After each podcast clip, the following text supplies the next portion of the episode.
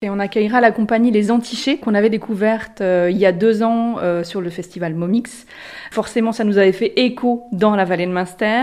C'est l'histoire d'un jeune agriculteur qui reprend l'exploitation de son papa qui est décédé. Et il y a aussi le clivage dans la famille puisque sa sœur avocate revient de Paris et ne partage pas du tout euh, la même perspective d'évolution pour l'exploitation.